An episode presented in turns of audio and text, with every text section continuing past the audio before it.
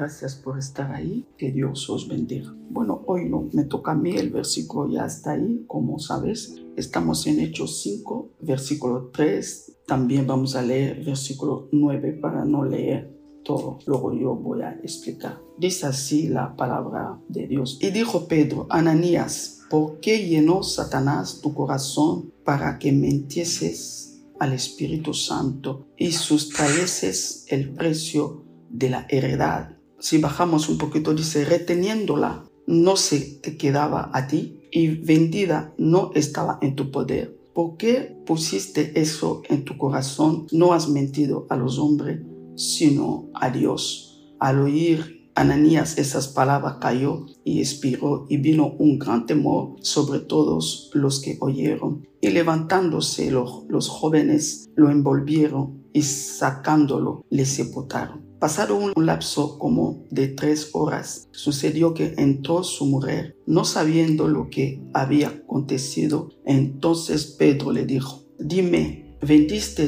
en tanto la heredad? Y ella dijo, sí, en tanto. Y Pedro le dijo, ¿por qué conveniste a intentar al Espíritu de, de Señor? He aquí a la puerta los pies de lo que has sepultado a tu marido y te sacará a ti. Al instante ella cayó a los pies de él y expiró. Y cuando entraron los jóvenes, la hallaron muerta y la sacaron y la sepultaron junto a su marido. Y vino gran temor sobre toda la iglesia y sobre todos los que oyeron estas cosas. Que el Señor bendiga su palabra. Estamos siguiendo como el pastor empezó las consecuencias del Pentecostés. Digamos los efectos que sigue cuando estamos llena o lleno del Espíritu de Dios. Como decíamos desde la semana pasada, y pastor vino a repetirlo casi toda la semana. En el Antiguo Testamento el Espíritu Santo venía, hacía un trabajo a unos cuantos, se capacitaba a la persona, llenaba a la persona, daba el mensaje y hacía la obra que el Señor lo enviaba y se iba. No era permanente el Espíritu Santo, pero desde el Pentecostés el Espíritu Santo es permanente en los creyentes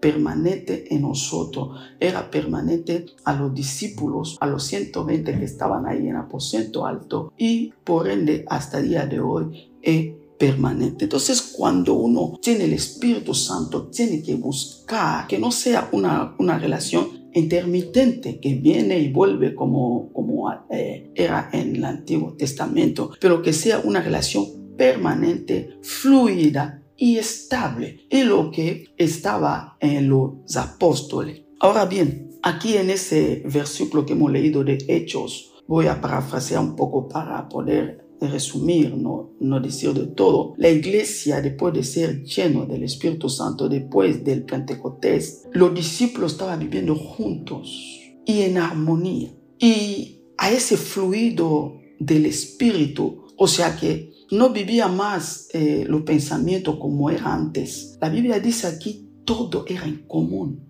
en el versículo 4. Todo era en común. O sea que sus prioridades cambiaron, como que lo que tengo para el Señor.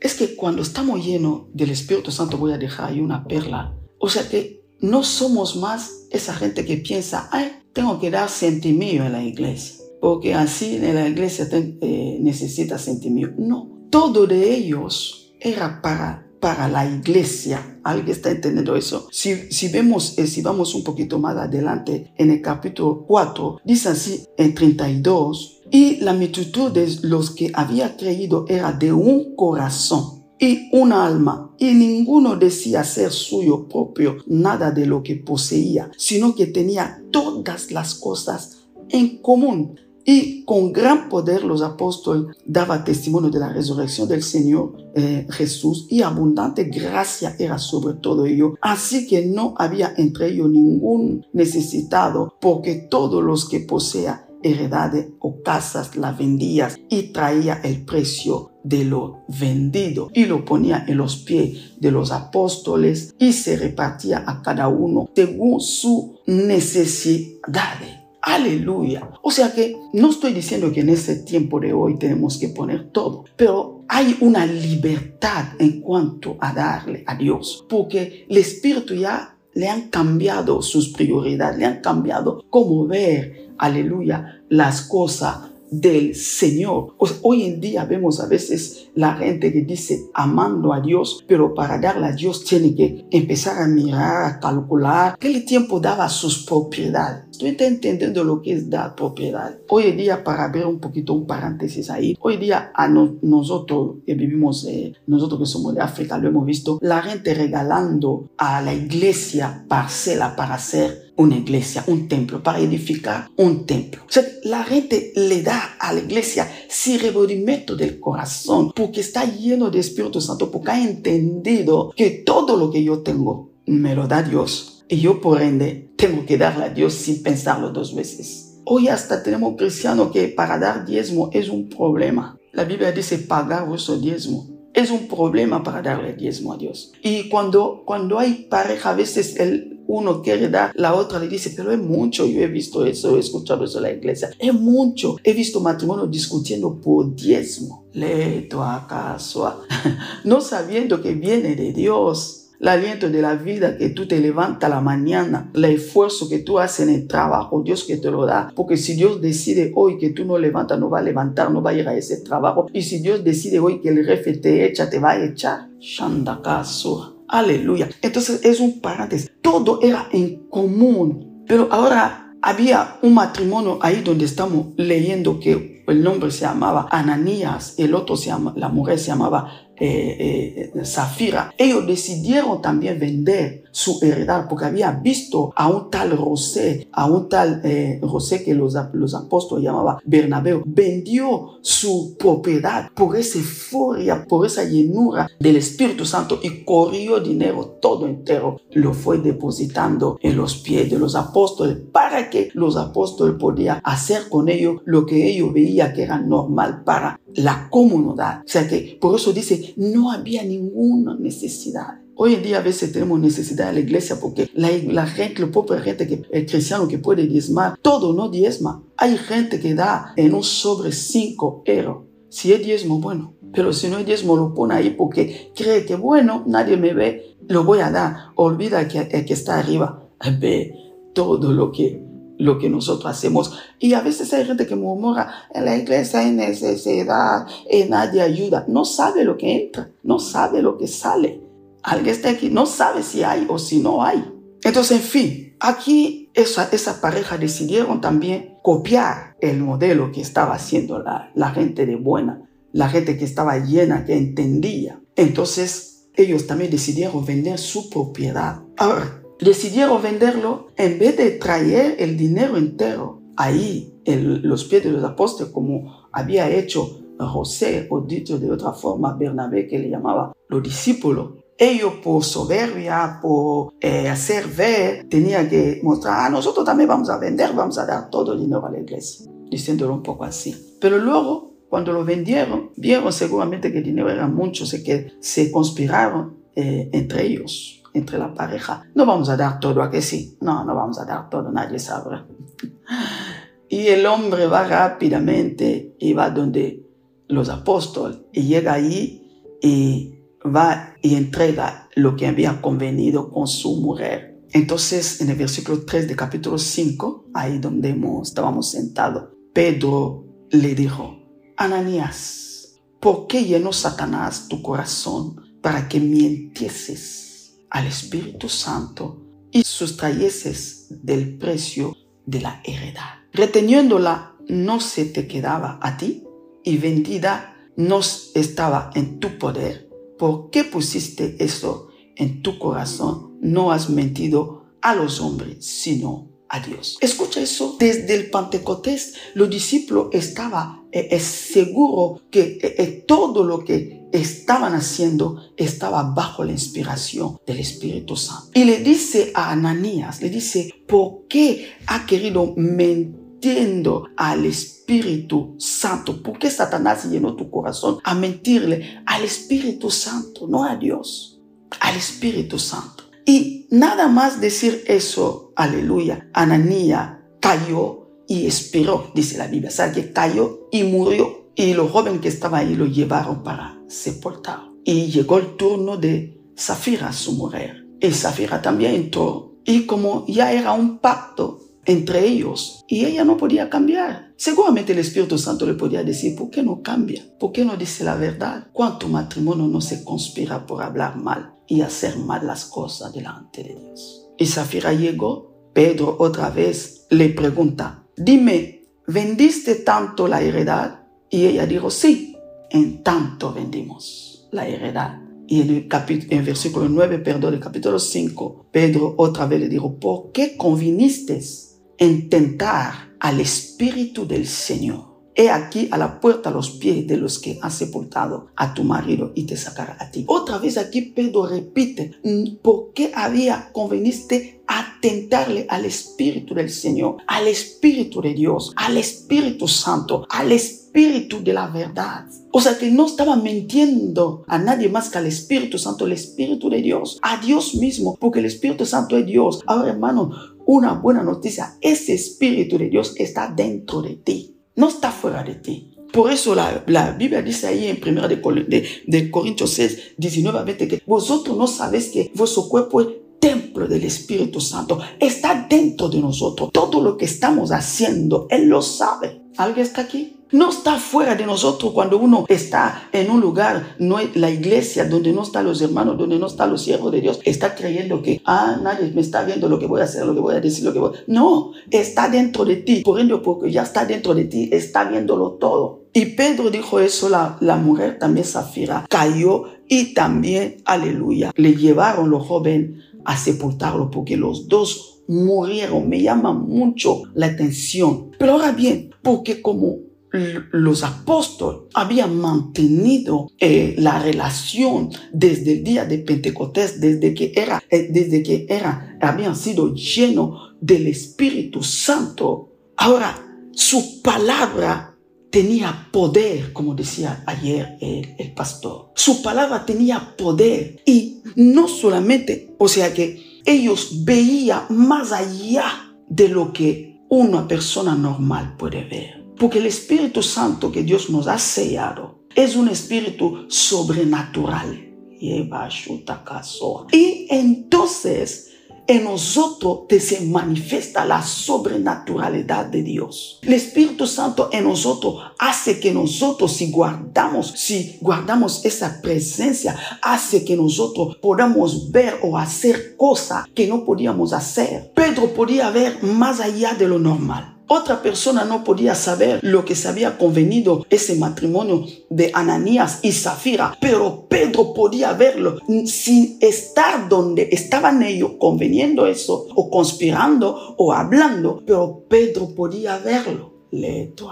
Pedro podía oírlo. Por eso Pedro dijo, ¿por qué quería mentirle al Espíritu Santo? Él no estaba donde el matrimonio estaban hablando. Él no estaba donde ellos estaban pensando ya, nosotros vamos a hacerlo así. Él no estaba. Pero ya que estaba lleno del Espíritu de Dios, ya tiene capacidades. Eh, puede ver las cosas como Dios lo ve. Puede oír las cosas como Dios lo oye. Hermano, hay que experimentarlo. Aleluya. ¿Alguien está entendiendo eso? Lo demás, por la misericordia del Señor, podemos llegar a experimentar, aunque sea poco, pero cosas que uno puede hablar cosas de donde no ha estado, donde no sabe la idea de la persona que ha venido, pero Dios le, le, le hable a través del Espíritu de Dios por gracia, lo digo de verdad, no por vanagloria, por gracia, porque es real. Dios te dice cosas que las la, la cosa que te está contando fulanito te está mintiendo, que esa persona que tú estás viendo, mira, tiene eso y eso y esto y eso,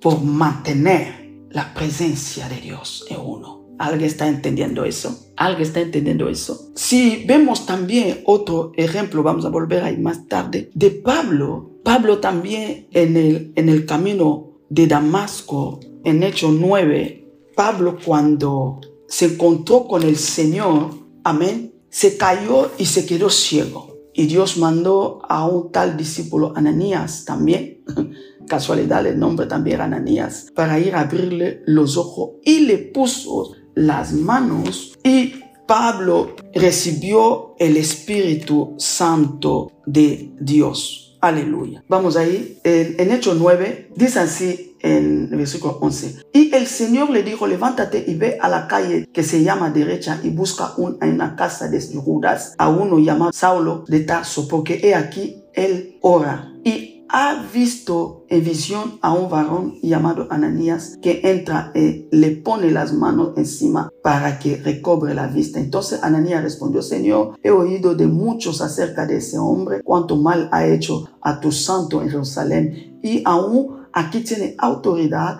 de los principales sacerdotes para prender a todos los que invocan tu nombre. El Señor le dijo, ve porque instrumento escogido me este para llevar mi nombre en presencia de los gentiles y de reyes y de los hijos de Israel, porque yo le mostraré cuánto le es necesario padecer por mi nombre. Fue entonces Ananías y entró en la casa y poniendo sobre él las manos, dijo, hermano Saulo, el Señor Jesús que te separeció en el camino por donde venía me ha enviado para que reciba la vista y, escucha eso, seas lleno del Espíritu Santo de Dios. Pablo también le pusieron la mano. Él no vivió el Pentecostés, pero vivió el Pentecostés en su tiempo. Le pusieron la mano en Ananía. Dice, para que sea lleno del Espíritu Santo. Y desde que Pablo esté lleno del Espíritu Santo, él mismo dice en el, primero de, de Corintios 15, dice, pero por la gracia de Dios soy lo que soy y su gracia no ha sido en vano para conmigo. Antes he trabajado más que todos ellos, pero no yo, sino la gracia de Dios conmigo. Pablo está reconociendo que desde que se le había puesto la mano encima, la gracia de Dios cayó en él, estaba lleno del Espíritu Santo y trabajó más que todos los discípulos, lo está diciendo ahí en el primera de Corintios 15. Ahora bien, también Pablo, teniendo esa llenura del Espíritu Santo en Hechos 16, 18, Pablo estaba en Filipos. Y entonces había una, una muchacha que le empezó a perseguir, a perseguir. Y esa muchacha no decía nada malo, solo eh, eh, eh, decía, aleluya, que mira, esos son siervos de Dios, esos son siervos de Dios, pero seguía a Pablo y a sus compañeros todos los días. Pero Pablo, cansado de eso, en el versículo 18 de Hechos 16, y eso lo hacía por muchos días, mas desagradando a Pablo, ese se volvió y dijo al Espíritu, te mando en el nombre de Jesús que salga de ella, y salió en aquella misma hora. Wow.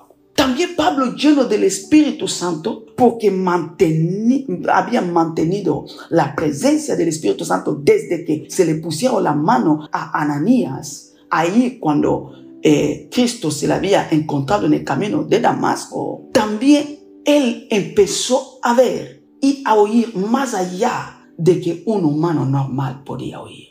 Estaba en Filipo cuando una muchacha que estaba poseído, llamámoslo así, empezó a perseguirle. No decía nada malo.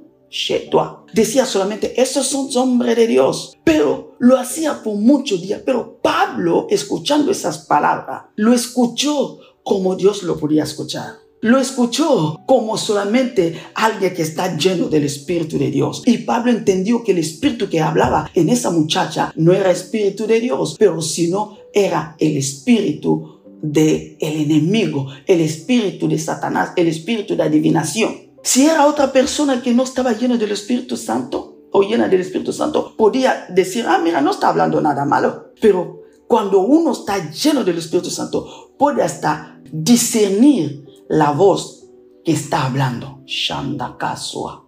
¿Alguien está entendiendo eso? Puede discernir, puede discernir, perdón, la voz que alguien está hablando. Puede entender que mm, ese que está hablando no es la voz de Dios, sino la voz de el enemigo. Aún cuando no está hablando palabra que no es eh, otra palabra de otro mundo. Por eso, hermano, tenemos que ser llenos de Espíritu Santo para discernir a veces la voz que habla dentro del pueblo de Dios. Si es voz de Dios o voz de otro.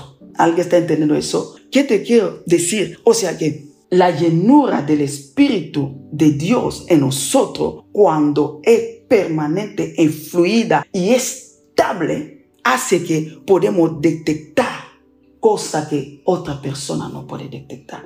Hace que podamos hablar cosa que, que trae con el poder o que salga, perdón, con el poder del Espíritu Santo. Volvemos otra vez en Hechos 5 donde estábamos. Pedro solamente preguntó, no dijo nada más, pero el hombre Ananía y su mujer Zafira cayeron muertos. Pedro no había dicho que, que ahora mismo que el, Señor os mata. No, solo preguntó. Y el poder de lo alto entró.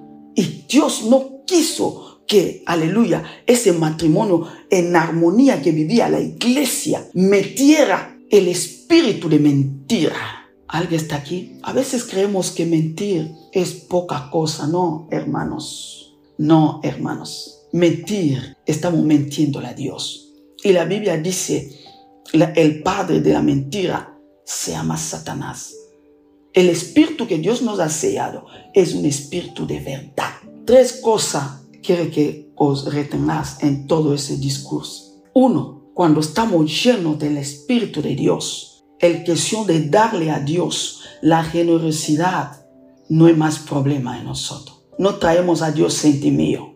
Pero cuando entramos en la tienda, en el supermercado, para comprar o para enviar a para nuestra necesidad, ¡buah! gastamos lo más grande. Dar se convierte en algo de lo normal. Porque los cristianos de la primera iglesia estaban llenos del Espíritu Santo, por eso daba sin cálculo, hasta daba su propiedad. ¿Tú sueles dar así?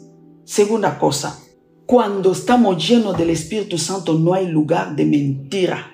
No hay lugar, perdón, a la mentira. Lo voy a decir así mejor. No hay lugar a la mentira ay, solamente estoy mintiendo porque es una mentira piadosa. No, no hay lugar a la mentira. Si nos toca darle a Dios, le damos lo que le hemos prometido a Dios. ¿Cuánto no? Ay, Señor, bendíceme, Señor. Cuando me va a bendecir para vender eso, te voy a dar todo, Señor. Cuando me va a bendecir en un trabajo, te daré mi diezmo. Pero cuando ya el Señor te bendice, empieza a hacer cálculo Ay, pastora, ¿por qué está hablando de eso? Porque es lo que estamos leyendo ahora. ¿Alguien está aquí? Empieza a hacer cálculo, no, pero no me llega, pero no sé, ah, pero no cuadro, ah, no, no lo voy a dar, si no lo va a quedar, no sé qué. Tú da por, tu relación con Dios, alguien está aquí. Tercera cosa para, para saber que estaba en Pedro, que empezamos a operar en los sobrenaturales. No somos gente de común. La gente de común no podía entender lo que eh, ese matrimonio Ananías y Zafira, eh, eh, habían hecho. No, pero Pedro, como estaba lleno del Espíritu Santo, entendió que estaba mintiendo. Lo mismo Pablo no podía, no podía detectar que el espíritu que hablaba con ese muchacho ahí en Hechos 16 era el espíritu, espíritu no de Dios, si era una persona común. No, pero ya que estaba lleno del espíritu de Dios, podía detectar podía ver que lo que hablaba no era el Espíritu de Dios. Hermanos, el Espíritu Santo en nosotros tiene que quedarse, no tiene que ser intermitente. ¿Alguien está aquí? ¿Y cómo el Espíritu Santo llega a ser intermitente? Porque nosotros mismos apagamos el Espíritu de Dios con nuestras cosas, con la mentira, con los pecados que hacemos a veces y apagamos al Espíritu de Dios ve que estamos llenos del Espíritu Santo, pero no sabemos cómo mantener la presencia de Dios en nosotros, para que sea activa esa presencia, para que vivamos y podamos saber y hablar y detectar o discernir todo lo que está alrededor de nosotros. ¿Alguien está entendiendo eso? Aleluya. La llenura del Espíritu Santo no nos va a confundir. No nos va a confundir aleluya, como se había confundido un poquito el profeta Samuel. Dios le había mandado para ungirle a David, pero él llegando ahí, confundió David con Eliab, su hermano, con Abinadab, con Sama. Creía que eso, pero Dios le dice, vosotros los humanos veis, aleluya, no como yo Dios suele ver. ¿Alguien está aquí? Primera de Samuel, terminamos ahí. 16, 7. Y Jehová respondió a Samuel, no mira su parecer ni a lo grande de su estatura, porque yo lo he deshecho porque Jehová no mira los que mira el hombre, pues el hombre mira los que está delante de sus ojos, pero Jehová mira el corazón. Aleluya.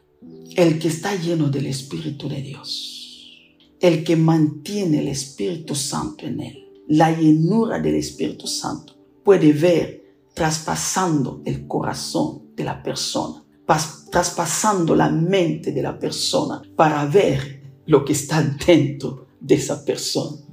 Aleluya. Amén. Ahora la, la primera y la última pregunta. ¿Tú tienes el Espíritu Santo permanente, fluida en ti, estable o no lo tienes así? Si no lo tienes así, tenemos que buscarlo hoy, que Dios nos llena otra vez de su espíritu, como estamos hablando de los efectos o las consecuencias del Pentecostés, que Dios nos llena para que podamos detectar quién es una oveja, quién es una oveja, quién es, quién es, para saber las palabras que me está hablando. Son palabras que vienen de Dios o de dónde vienen. Que Dios bendiga esa palabra.